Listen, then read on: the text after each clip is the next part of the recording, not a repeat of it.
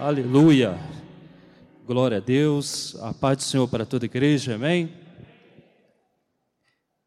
Estamos felizes. Você tem falado aos nossos corações. Convido a você abra sua Bíblia no livro de Filipenses, no capítulo 2.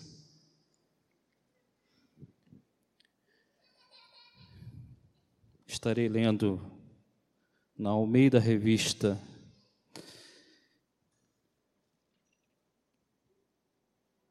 E corrigida, né? Filipenses capítulo 2, versículo de 1 a 11.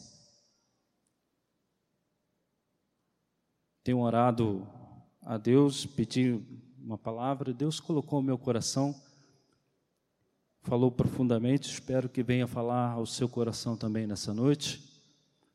E eu creio como o ar que eu respiro aqui nessa noite, que o Espírito Santo se faz presente aqui nesse lugar.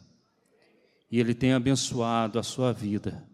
Desde quando nós entramos aqui, o Espírito Santo ele tem te visitado aí. Ele tem falado ao seu coração e nessa noite ele vai continuar falando em nome de Jesus. Assim diz a palavra do Senhor, Filipenses capítulo 2, vamos ler de 1 a 11.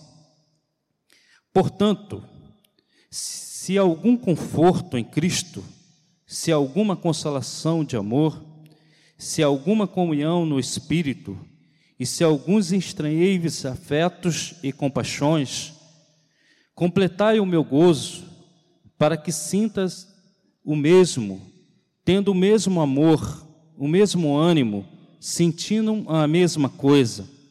Nada façais por contenda ou por vanglória, mas por humildade, cada um considere os outros superiores a si mesmo. Não atente cada um para o que é propriamente seu, mas cada qual também para o que é dos outros. De sorte que haja em vós o mesmo sentimento que houve também em Cristo Jesus, que sendo em forma de Deus, não teve usurpação de ser igual a Deus, mas aniquilou-se a si mesmo, tomando a forma de servo e fazendo semelhante aos homens.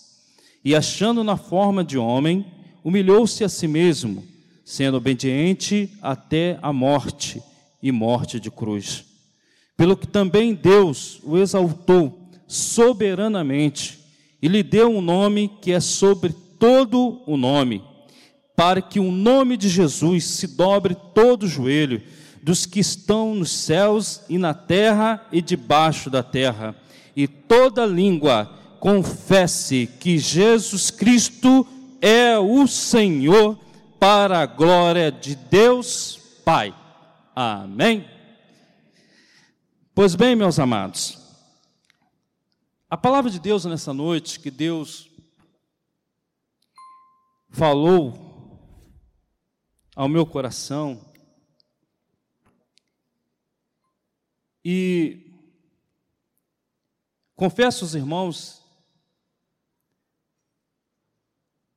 que Desde quando abriu o culto, Deus tem confirmado essa palavra.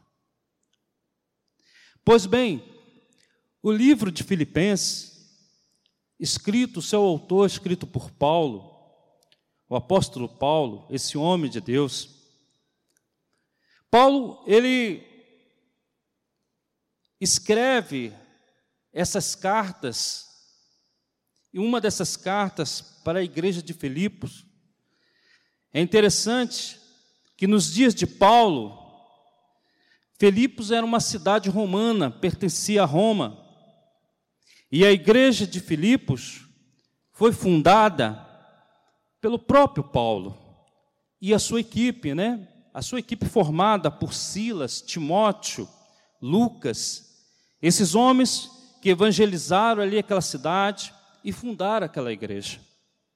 A igreja de Filipos tinha Paulo ele tinha uma estima muito grande por aquela igreja.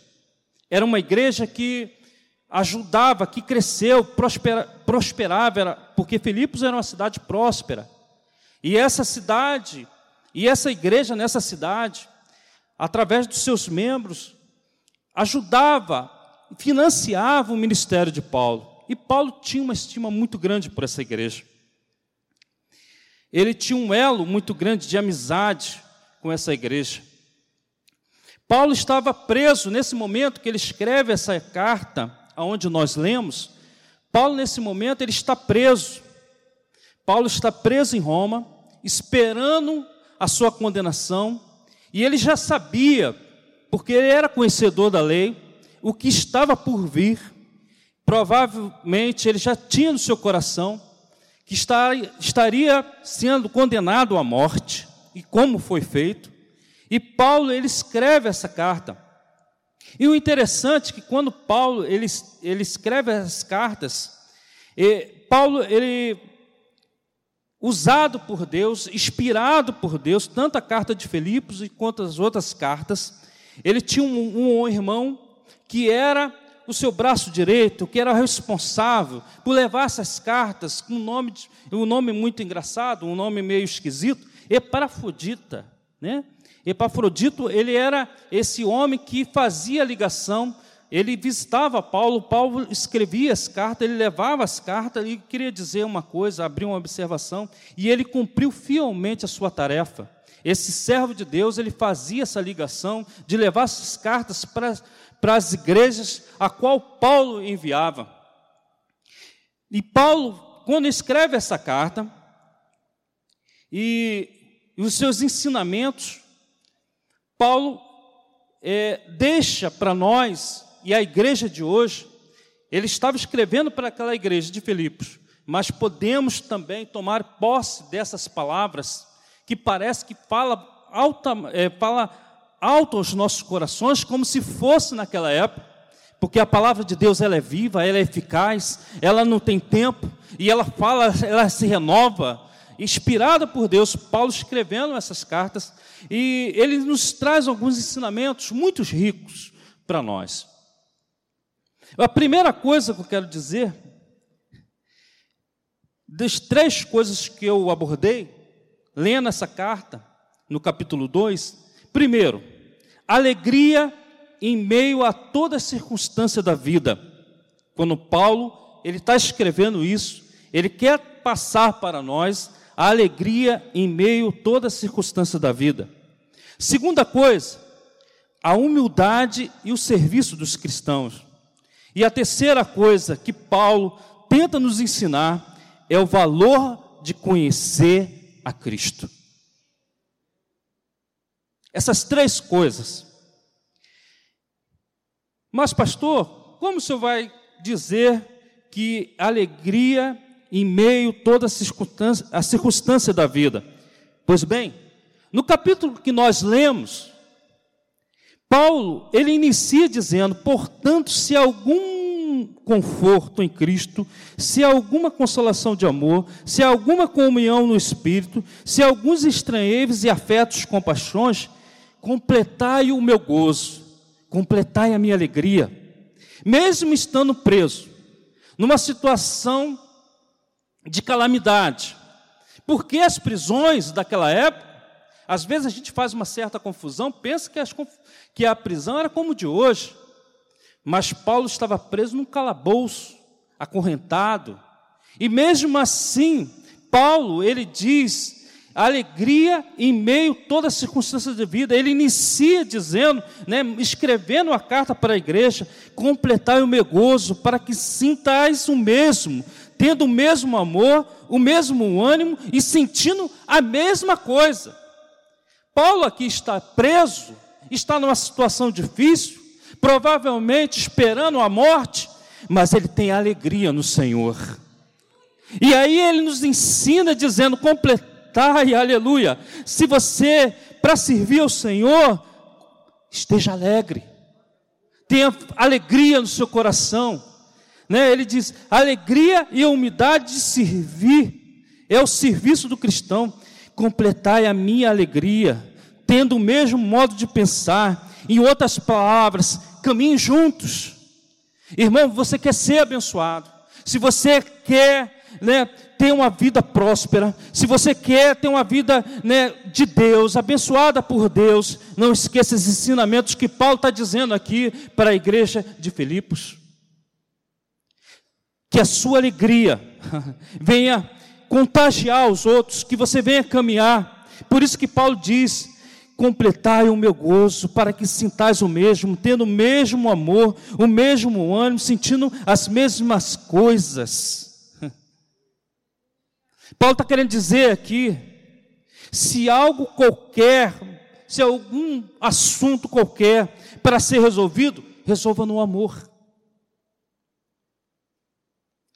Igreja de de, de Filipos, se tem alguma coisa para ser resolvida, resolva no amor.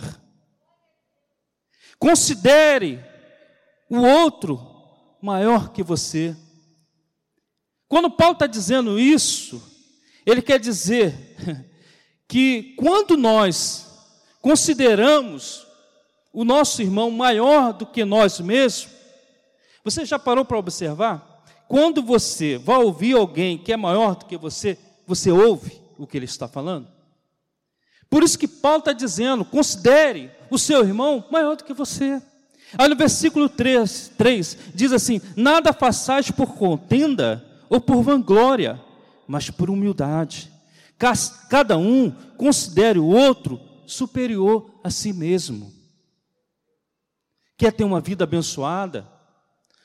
tanto na igreja, em qualquer lugar, dentro da sua casa, dentro do seu matrimônio, considere aquela pessoa que está ao seu lado superior a si, a si mesmo. Porque quando você considera aquela pessoa superior a, a, a você, você a ouve. Como o pastor Zé diz, é simples assim. Você vai parar para ouvir. Você vai dar atenção para o que aquela pessoa fala. O problema é que quando nós queremos ter razão, é aí que está o problema. Porque nós não conseguimos ouvir o outro lado. Que nós temos sempre razão. E a igreja do Senhor, para ser uma igreja sarada, para você ter. E quando eu me refiro à igreja do Senhor, somos nós. Sou eu e você. Nós somos a igreja do Senhor. E se nós queremos crescer, se nós queremos que, como Paulo está ali, preocupado, estando preso, mas preocupado com o crescimento da igreja e traz ensinamentos inspirados por Deus, porque Deus está dizendo: se você quer crescer espiritualmente, considere o seu irmão maior do que você. Tenha alegria em servir junto com seu irmão. A humildade, a humildade aqui Paulo frisa e ele diz, né, no versículo 4: Não atente cada um para o que é propriamente seu, mas cada qual também para o que é dos outros. Paulo está dizendo aqui, nós temos que ter preocupação com o nosso irmão que está do nosso lado. Às vezes nós colocamos o nosso eu na frente das coisas, colocamos a nossa dor maior do que a de qualquer um, o nosso problema maior do que, que todos. Às vezes chegamos na casa do Senhor achando que a atenção tem que ser toda para nós. E quando nós fomos chamados, sabe para quê? Para servir.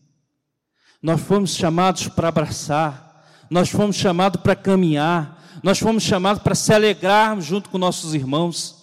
Essa é a chamada principal. Paulo chama a atenção da igreja de Filipos exatamente para isso: alegria em meio a toda circunstância da sua vida.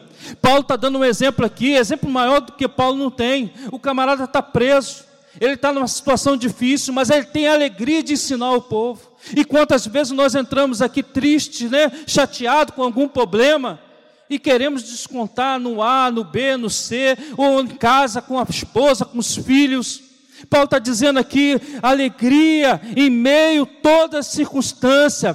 Peça a Deus alegria para servir, peça a Deus alegria para viver, Peça a Deus que você venha ter alegria para andar cada dia a dia na sua vida. Alegria de servir, alegria de buscar, alegria de estar com os seus irmãos, alegria de estar com a sua família. Você tem que pedir ao Senhor. Paulo está dizendo: seja alegre, irmão. Alegria em meia circunstância da sua vida. Humildade e serviço cristão, isso tem que andar junto. Nós devemos nos preocupar em servir com alegria e com humildade. Nossa igreja está abrindo um grande projeto. A visão da nossa direção aqui é tentar que todos os irmãos participem. Você que está aí né, há dois, três, quatro, cinco anos aí na igreja, é frequentador assíduo, está sempre aqui na igreja, venha participar desse projeto. De repente você ainda não se achou ainda, mas quer fazer algo para Deus, venha, se enganje. Tem três opções para você escolher, de repente na sua área, né? de repente se você é enfermeiro, vai ter é, função para você. Se você tem né, bombeiro, vai ter função para você. Se você, qualquer coisa, é, que você não tem uma, uma profissão específica, mas gosta de fazer algo, se coloque à disposição da obra de Deus. A obra de Deus não pode parar, a obra de Deus tem que prosseguir. Paulo está preso, mas está preocupado com a obra. Paulo está preso, mas ele quer ver a obra dele crescendo. E hoje serve para mim e para você isso, porque é Jesus que está usando Paulo, é o Senhor que está falando, usando a boca de Paulo, usando a mão de Paulo para escrever e dizendo para mim e para você: vamos continuar crescendo. A obra de Deus que tem que continuar crescendo, ela não pode parar, e ela precisa de mim e de você. Por mais que simples você seja, por mais que você venha dizer, pastor, eu não tenho nada, mas você tem um sorriso no rosto, você sabe cumprimentar alguém, você sabe abraçar alguém, você sabe orar por alguém, você sabe fazer algo por alguém, então você é útil na casa de Deus. Aleluia, aleluia, glória a Deus. E outra coisa que Paulo nos ensina, né? ele diz assim: o valor de conhecer a Cristo. O valor de conhecer a Cristo. Qual é a minha maior motivação? Qual é a minha maior motivação? Por que eu estou aqui? Por que eu estou na igreja? Qual é a minha maior motivação? Eu não venho aqui na igreja porque eu quero ouvir o Ministério de Louvor cantar. Eu não venho aqui para ver os meus irmãos aqui, por mais que eu considere todos eles, tenho uma estima muito grande, tenho amizade aqui com alguns irmãos, mas eu não venho por isso. A minha maior motivação de estar na casa de Deus é porque eu quero conhecer cada vez mais a Cristo. A sua maior motivação de estar aqui nesse lugar se chama Jesus Cristo. Você que entrou aqui nessa noite, o Ministério de Louvor cantou lindo para Jesus, apresentando Cristo a você. E Paulo, ele tinha essa preocupação. Ele diz: né, no versículo 5, de sorte que haja em vós o mesmo sentimento que houve também em Cristo Jesus, que sendo em forma de Deus, não teve usurpação de ser igual a Deus, mas aniquilou-se a si mesmo, tornando em forma de servo e fazendo-se semelhante aos homens. E achando na forma de homem, humilhou-se a si mesmo e sendo obediente até a morte de cruz. Por que eu estou lendo isso? Porque Paulo está dizendo isso? Que nós, quando nós, a minha maior motivação é Cristo e reconhecer o que Ele fez por nós. Jesus, Ele deixa o seu trono de glória, se faz homem como nós, um ser humano normal, pelo um projeto que Ele tinha, um projeto de salvação de almas um projeto para salvar a minha vida e a sua vida. Jesus desce nessa terra, ele é humilhado, Jesus desce nessa terra, ele, ele é humilhado, ele é pisoteado, ele é morto numa cruz, morto como um escravo, para minha e a sua salvação. O que me motiva a estar aqui, primeiro, é Jesus Cristo. Segundo, o seu sacrifício que foi feito na cruz, porque aquela cruz não era para Jesus, aquela cruz era para mim aquelas humilhações não era para Jesus, era para mim. Eu que sou pecador, eu que merecia aquilo, mas Jesus pagou um alto preço. Não para me ter uma casa boa, porque eu quero ter uma casa boa. Não para me ter uma família abençoada, porque eu quero ter uma família abençoada. Mas é muito mais além daquilo. É muito mais do que as coisas materiais que tem nessa terra. É muito mais das coisas palpáveis aqui dessa terra. Jesus morreu na cruz do Calvário para trazer trazer uma salvação eterna, para trazer vida eterna para mim para você. Essa vida que nós estamos aqui é só de passagem, mas tem algo muito maior para mim e para você. E Jesus pagou esse preço para mim e para você. Aleluia reconhecer o que Ele fez por mim, reconhecer a minha maior motivação de trabalhar na obra do Senhor, a minha maior motivação de fazer algo para Jesus é reconhecer o que Ele fez na cruz do Calvário por mim. Isso me encoraja, irmãos. Por isso que Paulo está dizendo aqui, Paulo tenta encorajar a igreja de Filipenses, dizendo: a obra de Deus não pode parar. Isso me encoraja fazer a obra de Deus. Porque Paulo, mesmo estando naquela circunstância toda que eu falei para os irmãos, estando preso, por que ele fazia isso? Porque Paulo sabia e ele conhecia o esforço e o sacrifício que Jesus fez por nós. E tudo que Paulo estava passando, em tudo que ele estava passando, sendo preso,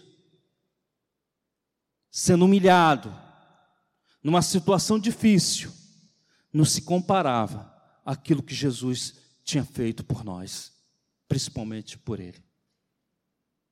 E quando nós estamos na casa do Senhor, irmãos, fazendo a obra de Deus, deixa eu falar uma coisa para você. Por mais que você receba perseguição, porque nós existe, existe, irmãos, o inimigo das nossas almas.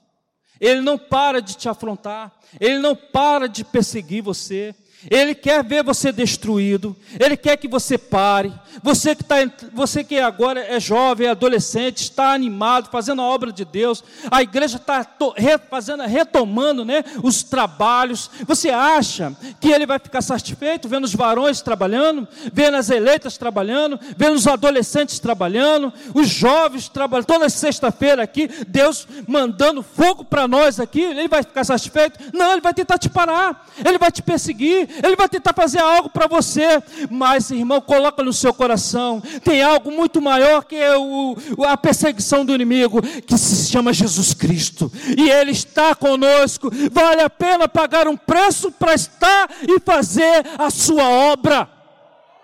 Não importa sofrer perseguição, não importa você ser atacado, porque Ele vai te atacar sim mas nós temos um Deus Todo-Poderoso que está ao nosso lado. Quando Ele tenta nos abaixar, Jesus pega nossas mãos e nos levanta e diz: A obra dele não vai parar.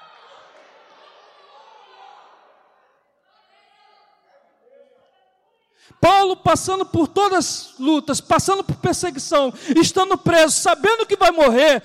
Ah, meu irmão, eu estou preso, mas a obra de Deus tem que continuar. Eu vou escrever aqui, Deus vai enviar alguém, e a palavra de Deus vai ser enviada para os cantos, os quatro cantos da terra. A obra de Deus não pode parar. Se o inimigo está tentando te parar, meu irmão, se o inimigo está tentando te desanimar, se palavras vêm te entristecer, não não, meu irmão, não se abate. Continue fazendo a obra de Deus. Continue buscando a presença de Deus. Continue vindo para a casa de Deus. Que Deus vai te honrar. Deus vai te abençoar. Aleluia!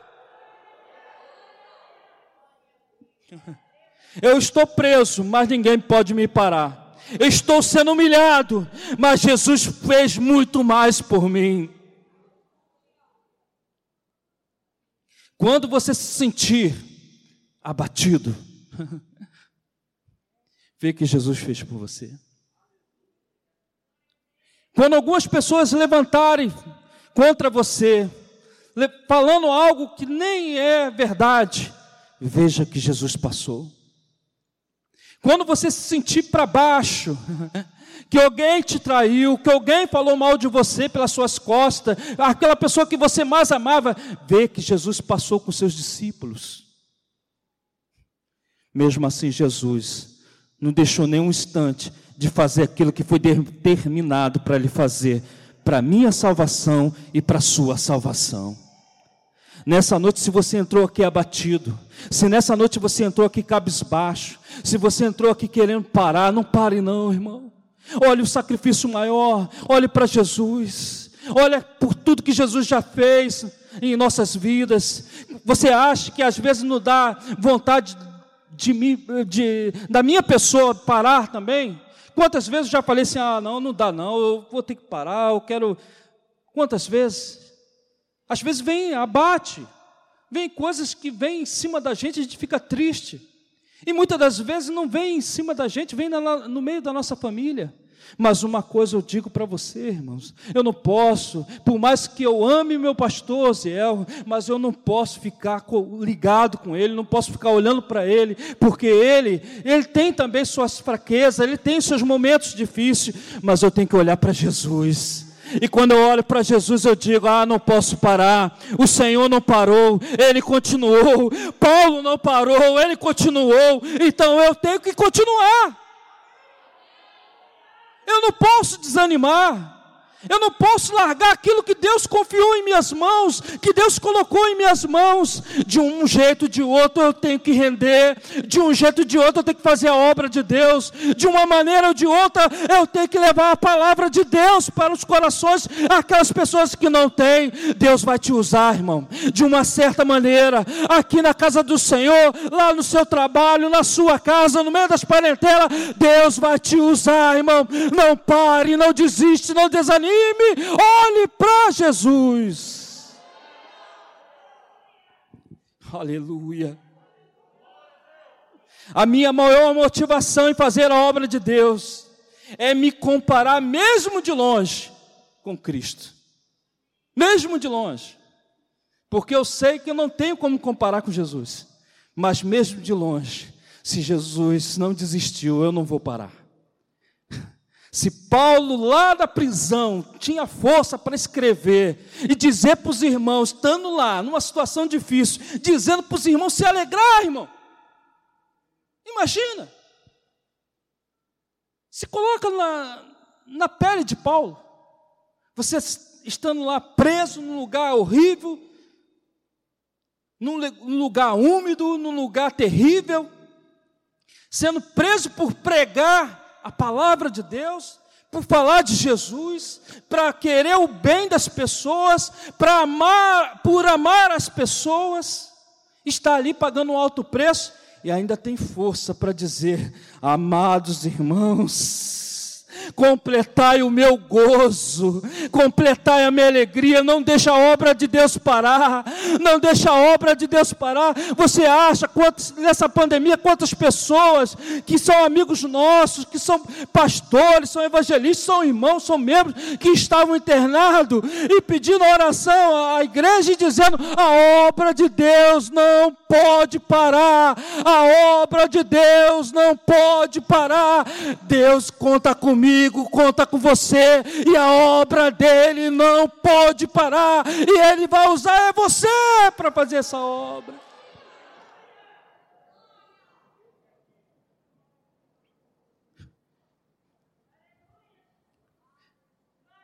Há um tempo atrás eu estava conversando com um amigo, ele disse assim: Olha, eu tinha pavor de hospital.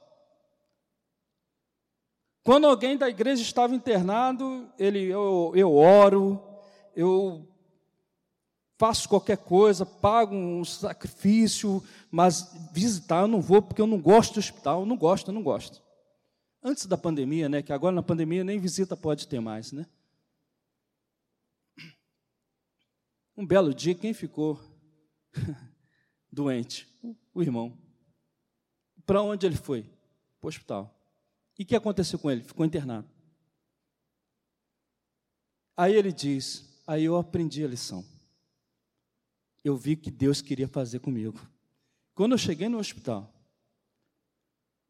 na enfermaria onde eu estava, estava todo mundo no leito, não podia levantar.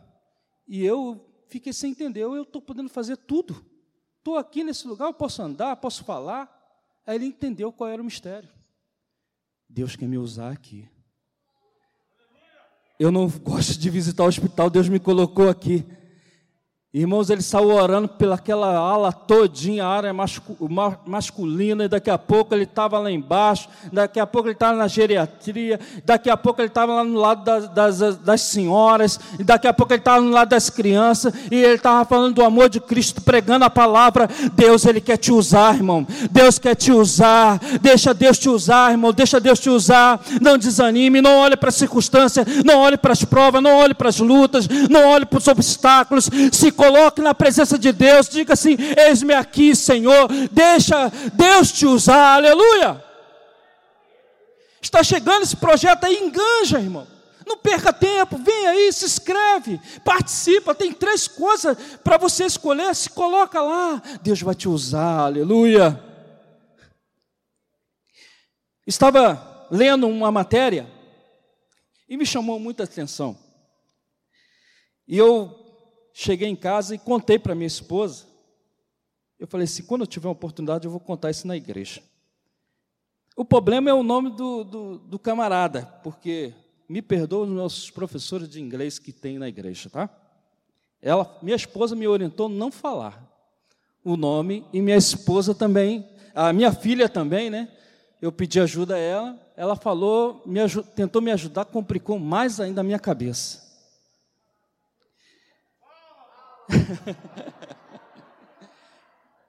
o nome do camarada Morre Borgatti, Borgatti, Morre Borgatti, um senhor de 92 anos. Deixa eu contar a história dele, que é melhor do que o nome dele.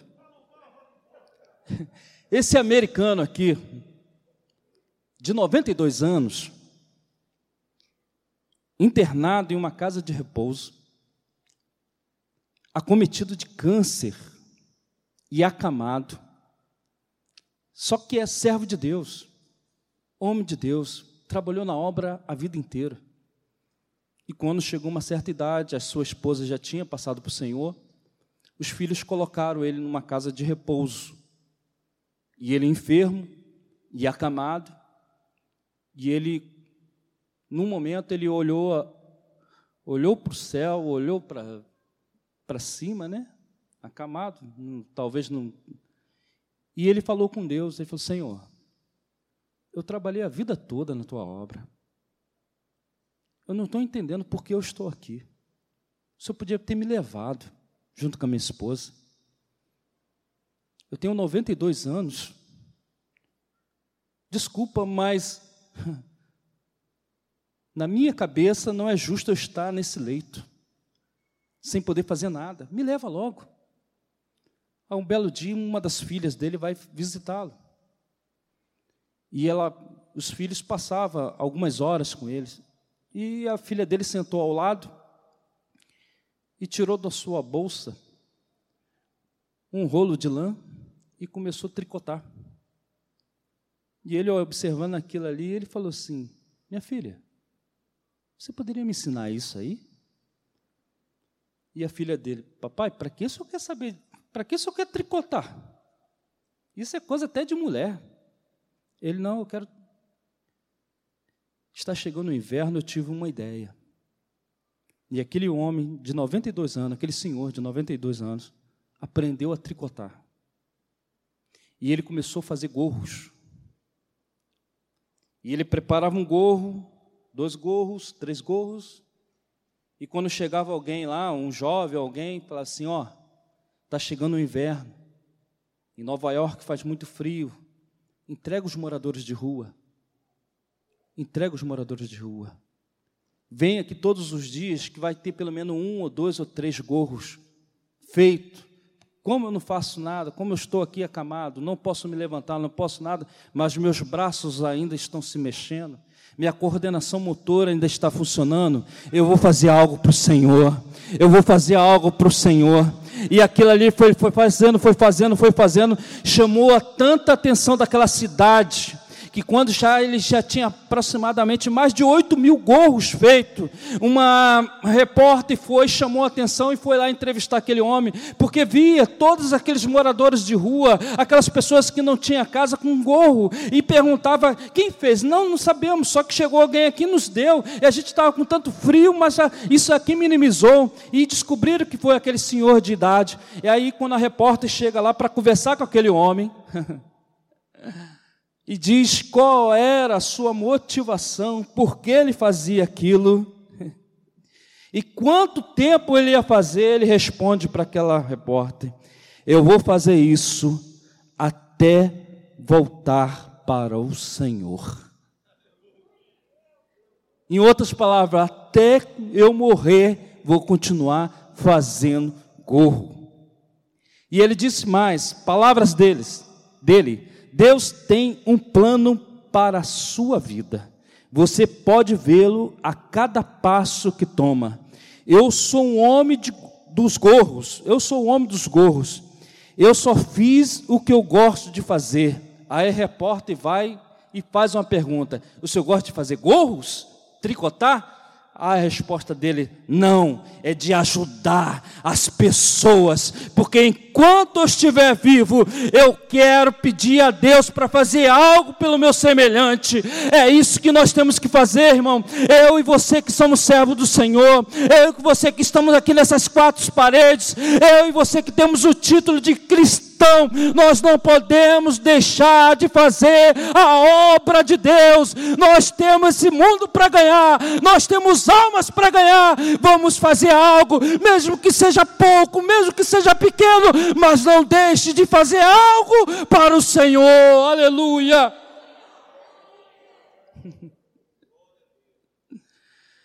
Aleluia. Nós também podemos enxergar além das nossas lutas. Como Paulo que estava preso, o seu morre Bogot, também como estava acamado, falei rápido para você nem entender.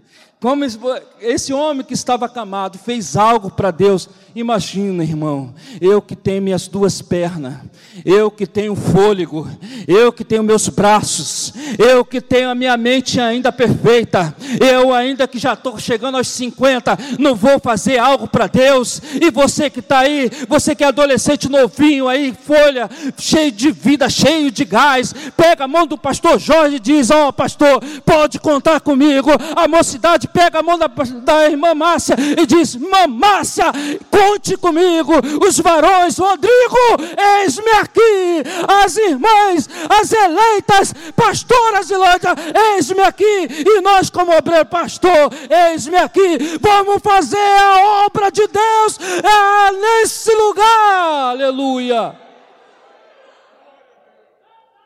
temos os nossos compromissos, temos as nossa luta, mas não podemos esquecer para o que nós fomos chamados. Carro vai ficar aí, casa vai ficar aí, empresa vai ficar aí. Ninguém vai levar nada. Você já viu o enterro de uma pessoa muito rica? Passar o cortejo, por mais rica que ela seja, eu nunca vi enterrando os seus bens. Só vai a pessoa. Nós temos que fazer uma reflexão. Por que nós fomos chamados? A igreja do Senhor, somos chamados, considerados servos de Deus Altíssimo. E às vezes nós colocamos nossas lutas, colocamos os nossos obstáculos na frente. Desculpa, Deus está falando para mim também, tá? Deus está falando para mim também. Colocamos muitas coisas na frente. Mas o principal, irmão, é proclamar aquele que nos deu a vida por nós. O principal é falar de Jesus. O principal é amar mais ainda aquele que entregou a sua própria vida por nós. Aleluia, nós não podemos parar. Fazer imitar o nosso Senhor e Salvador nós não podemos deixar de fazer a obra de Deus.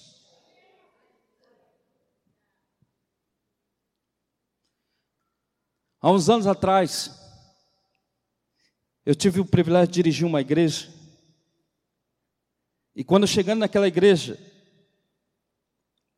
e sempre o dirigente que está em transição, ele comenta as coisas boas e as coisas ruins da igreja. Olha, cuidado com isso, cuidado com aquilo, é assim, é assado, etc, etc. E aí ele passou para mim o seguinte: olha, aqui os irmãos são uma benção. Mas, ó, eles só estão aqui domingo. Dia de semana não vem ninguém. Evangelizar, ninguém evangeliza. Tudo bem, irmão, tá, tá tranquilo. Deus vai. E eu fui dirigir a igreja. Quando chegou na quarta-feira, eu tomei posse no domingo. Quando foi na quarta-feira, pastor, chegando na igreja, chegou eu, a irmã Zilândia, as crianças, Cheguei atrasado, rapaz, no primeiro dia do meu. Cheguei 7 5, a igreja toda fechada. Falei, rapaz, o que está acontecendo? Numa quarta-feira, o culto começava às 7 horas, cheguei 7 5, pensei que a igreja estava aberta, pelo menos, né? a igreja fechada. Bati na porta da igreja, o zelador morava atrás. Aí ele veio todo desconfiado. Opa, sou eu, rapaz, já estamos atrasados, abre a igreja aí que o culto começa às 7 horas. Eu e aí ele abriu a igreja e falou, pastor, quarta-feira não vem ninguém não. Eu, eu mas não é dia de culto? É, mas não vem ninguém não. Eu pensei, mas isso aí deve ser, não, daqui a pouco. Aí tem uma estratégia dos pastores, né, antigamente, né? A gente vai orar, vamos dobrar o joelho. Vamos orar, daqui a pouco, quando eu levantar do joelho, já chegou os irmãos. Aí a gente começa a cantar, etc, etc. Aí eu dobrei o joelho, estou orando, estou orando, não escuto só a voz da irmã Zilândia lá no final, e as minhas filhas duas pequenas. Falei, meu Deus, que só ouço um glória da voz feminina que era da Zilândia. Com muito custo chegou mais um irmão. Aí eu levantei, comecei a cantar o hino da harpa, tal, etc. Falei, meu Deus, acabou. Eu fiquei decepcionado. Falei, meu Deus, ninguém veio para a igreja mesmo. Aí eu chegando no meu trabalho, veio um pastor e falou assim: olha, Ô Júlio, tudo bem? Eu falei, tudo bem. Rapaz, eu comprei um sítio. Esse sítio era para me tirar férias. Era para mim, quando eu me aposentar, viver nesse sítio. Mas Deus fez uma coisa tremenda. Quando eu comprei o sítio, Deus falou assim: ó, não é nada disso que você está pensando. Tu vai fazer uma casa de recuperação aqui nesse sítio. Ele falou, mas Deus, casa de recuperação. E ele é taxista. Falou assim: você vai pegar aquelas pessoas que moram aí, drogado, e vai trazer para cá e vai fazer um trabalho para salvar almas. E esse pastor amigo fez exatamente isso. E aí ele chegou para mim e falou assim: Ó, oh, se você quiser me ajudar, qualquer coisa, porque as pessoas eu pego no meio da rua, levo para lá. Não tem nada. Eu dou do meu dinheiro, compro as coisas, oro, canto, não tem remédio, não tem nada. É, é libertação à base de Jesus, mais nada. As pessoas estão ali porque eu falo, quem quiser, é assim, se quiser, as pessoas. E já tem 10, 15 jovens lá. Aí Deus falou no meu coração: leva a igreja lá. Eu falei: para que vou levar a igreja lá? A igreja não gosta nem de. Só está no domingo, não tem ninguém. Aí Deus falou assim para mim: fala, usa uma estratégia. Aí eu cheguei lá e falei assim: irmãos, dia tal, quem quer ir no sítio comigo? Ah, irmã. Pastor, pode levar a bola? Pode. Pode levar roupa de banho? Pode. Tem piscina? Tem. Não estava mentindo, não, tinha mesmo. Mas é na casa de recuperação, né? Tem isso? Tem. Ih, rapaz, se animaram todo mundo. E, irmão, pouco tempo depois já tinha arrumado até van e tudo. Falei, rapaz, pessoal animado, carro, van. Falei, ó, vamos todo mundo. Vamos todo mundo para a igreja. Irmãos, é porque na época acho que não tinha nem celular, nem filmava, né? Porque se tivesse filmado a cara dos irmãos quando chegaram lá, aquele sítio com, com o muro todo branco, escrito Casa de Centro de Recuperação. Eles ficaram um olhando para o outro, dizendo, pastor, é aqui? É aqui. Aí o pastor botava as pessoas que estavam sendo tratadas, fazia uma fila assim de um lado e de outro para receber a gente, né? E eles ficavam muito felizes, porque tinha jovens lá, irmão, de São Paulo, jovens de outros estados que vieram para o Rio tentar alguma coisa e conheceram a droga e estavam morando nas ruas, largados, sem família, sem nada. Então, quando chegava alguém, eles ficavam tudo felizes. E aí o pastor, que era meu amigo, falou assim: Ó, oh, Júnior, você faz o seguinte: o culto é com vocês, tá? Você Eu falei assim: não, tem dois ou três aí pronto aí para dar testemunho? Tem, tem dois aqui que já está dá testemunho. Eu falei: então o culto vai ser diferente. Aí nós conhecemos o sítio, muito agradável. Aí na hora do culto, aí não teve bola, não teve piscina, não teve nada, que ia ficar tudo constrangido. E nós fomos fazer o culto. Eu só abri, abri o culto e dei, a, dei para os rapazes falar. Irmãos, sabe qual foi o testemunho dos rapazes? Igreja, um dos jovens. Igreja. Fui nascido e criado na igreja.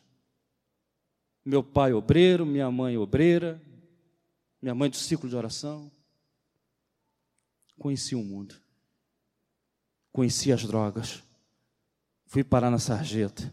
Não tenho cara para voltar. Moro em São Paulo. O outro, pastor, minha família toda evangélica. Conheci o mundo, conheci as drogas. Estou aqui abandonado, passando necessidade, passando fome. Dei sorte que esse pastor, Deus enviou esse pastor e me fez um convite. Eu entrei e estou aqui até agora.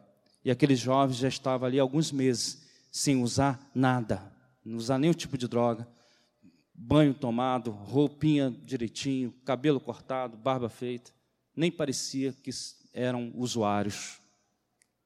E a igreja toda chorando. Aí Deus falando com o meu coração. Quando eu cheguei, peguei a oportunidade e falei assim: infelizmente, Deus usa algumas estratégias que às vezes nos confronta.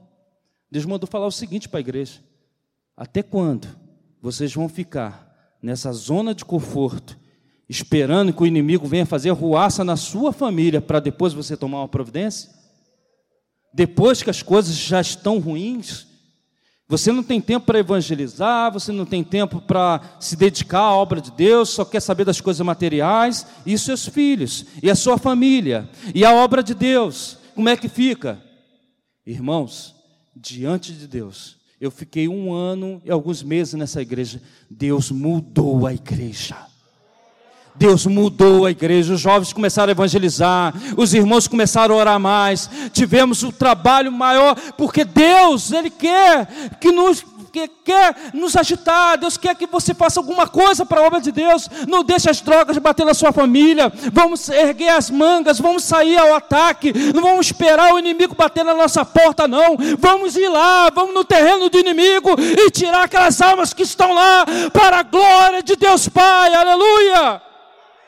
Paulo está dizendo, meu amado irmãos, vamos nos unir, vamos nos unir, vamos fazer a obra de Deus, porque a obra de Deus precisa de nós. Aleluia. Como cristão, temos o privilégio de fazer e mostrar o amor um pelo outro, irmão. Não adianta a gente só cantar e não falar de Jesus, não abraçar, não dá um sorriso, vê os ministérios aí, irmão, agarre. Quando as pessoas chegar aqui, você que faz parte do ministério, abraça a pessoa, fale de Jesus, dê um sorriso para ele, aleluia. Deus usará Deus te usará no seu sorriso, Deus te usará no seu abraço, Deus usará na sua boca, Deus usará você, Deus quer usar é você, aleluia. E nessa noite, você que está tomando posse dessa palavra, você que nessa noite entrou aqui por essas portas e crê que Deus vai te usar, eu te convido a te ficar de pé em nome de Jesus. Se Deus está falando ao seu coração, se Deus está dizendo para você nessa noite, como Deus é, falava com Paulo, Paulo mesmo não à prisão, tendo toda a situação de, difícil, ele disse: Não, a obra de Deus não pode parar. O Ministério de Louvor pode vir, por favor. Você que entrou aqui por essas portas, eu vou ministrar uma oração e vou entregar o microfone ao pastor. Você também que não é evangélico e está dizendo, pastor, essa palavra não foi para mim porque eu não sou evangélico. Não, Deus quer te usar também. Você que está desviado, Deus quer te usar. Deus quer usar você mais uma vez. É interessante que quando eu lendo a passagem da vida de Sansão, você vai ver que Sansão tinha uma força extraordinária, que era uma força de Deus que dava para ele. Ele fazia coisas tremendas. Mas Sansão brincou. Sansão brincou com o pecado. Sansão cai. O Espírito de Deus se retira de Sansão. Até então, muito triste.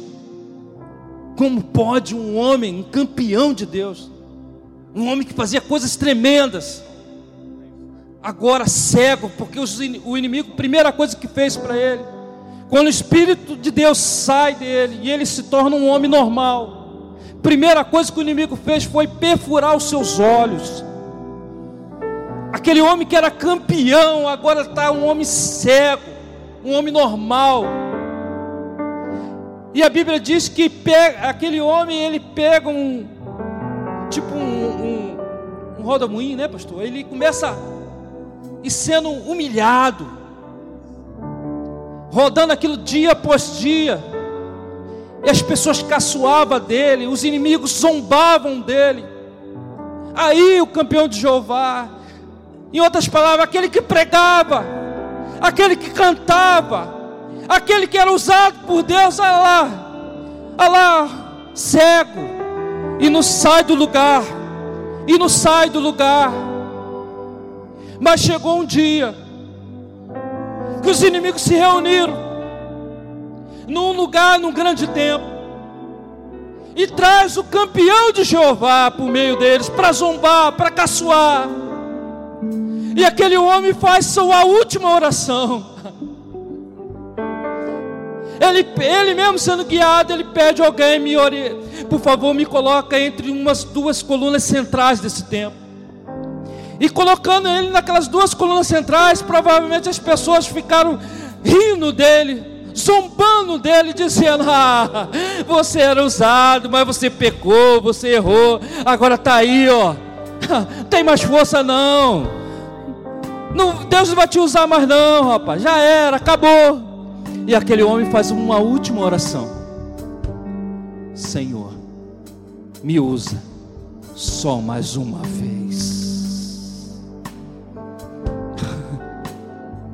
Se você entrou aqui por essas portas,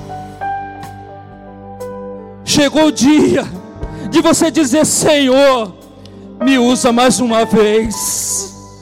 E aquele homem, Deus restabelece a força daquele homem. E aquele homem consegue destruir aquele templo e morre todos os inimigos de Deus naquele dia. Deus quer fazer isso com você. Deus quer te usar. Deus quer te usar. Deus quer te usar na obra dele. Deus quer fazer você voltar a pregar novamente. Deus quer fazer você cantar novamente. Deus quer fazer você evangelizar novamente. Deus precisa de você, irmão. Senhor, meu Deus e meu Pai.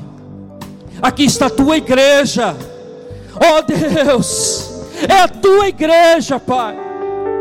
Oh Senhor, o teu filho está sendo, Senhor, direcionado. Vários projetos estão sendo, Senhor, colocados diante de nós. Oh Pai, desperta o teu povo, para que nós venhamos fazer a tua obra, para que nós venhamos crescer na tua presença Ó oh Deus, para aquele grande dia nós vemos apresentar algo em nossas mãos, para que quando chegarmos diante do teu altar, dizer: Senhor, ó oh Pai, eu sou pequeno, mas aqui está a minha obra. Senhor, nessa noite, abençoa a tua igreja, em nome de Jesus. Você pode aplaudir.